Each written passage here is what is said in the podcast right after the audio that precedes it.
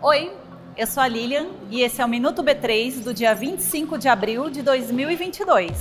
Confira agora o que aconteceu de mais importante aqui na Bolsa do Brasil.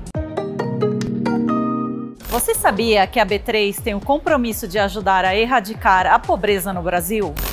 Fazemos isso através da B3 Social, associação que coordena os projetos de investimento social, privado e voluntariado da Bolsa do Brasil.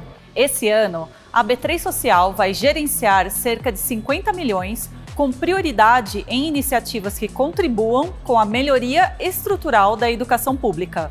Falando em responsabilidade social, vamos falar de Objetivos do Desenvolvimento Sustentável?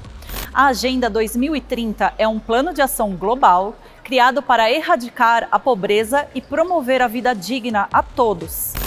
Como o próprio nome diz, a ideia é que todas as metas e objetivos criados sejam atingidos até 2030.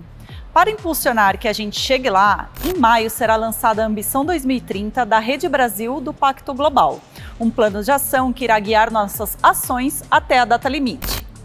Enquanto não é lançado, durante essa semana vamos iluminar os prédios da Bolsa, aqui no centro, para conscientização sobre esse tema.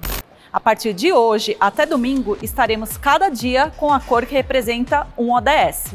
E o Ibovespa B3 fechou em queda de 0,35% aos 110.684 pontos. A empresa com o melhor desempenho do dia foi a Cogna, com alta de 3,57%.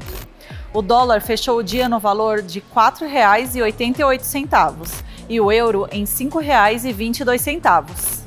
O Minuto B3 vai ao ar de segunda a sexta-feira nas principais plataformas, no tvb3.com.br e nas nossas redes sociais.